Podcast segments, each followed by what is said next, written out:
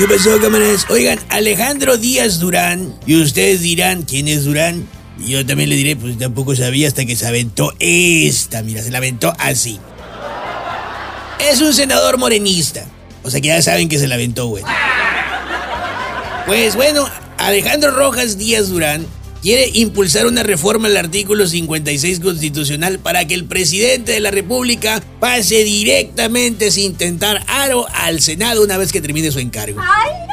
Es decir, busca protegerle la cola al presidente con la cola más larga y sucia de los últimos tiempos.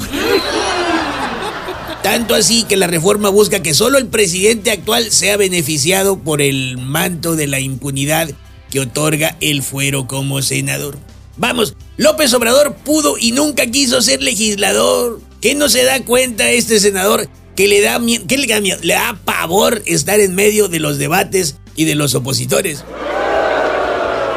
Ah, pero la iniciativa busca que ese senador en específico no pueda ser reconvenido ni contrapunteado. Pero además, solo busca que si se aprueba, únicamente aplique el pase directo, como le decía, al Senado, al actual presidente y no a las anteriores. O sea, el senador Alejandro Rojas es de esos cocodrilos que vuelan, pero bajito.